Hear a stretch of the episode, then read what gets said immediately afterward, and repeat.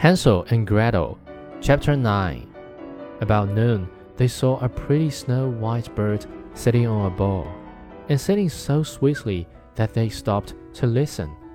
And when he had finished, the bird spread his wings and flew before them. And they followed after him until they came to a little house, and the bird perched on the roof.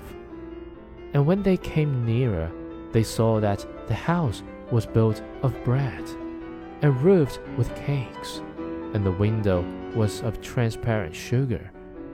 We will have some of this, said Hansel, and make a fine meal.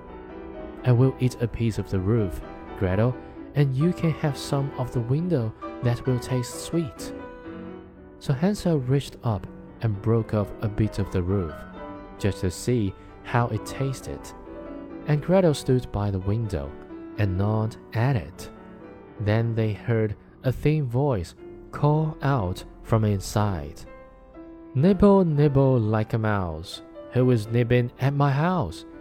And the children answered, Never mind, it is the wind.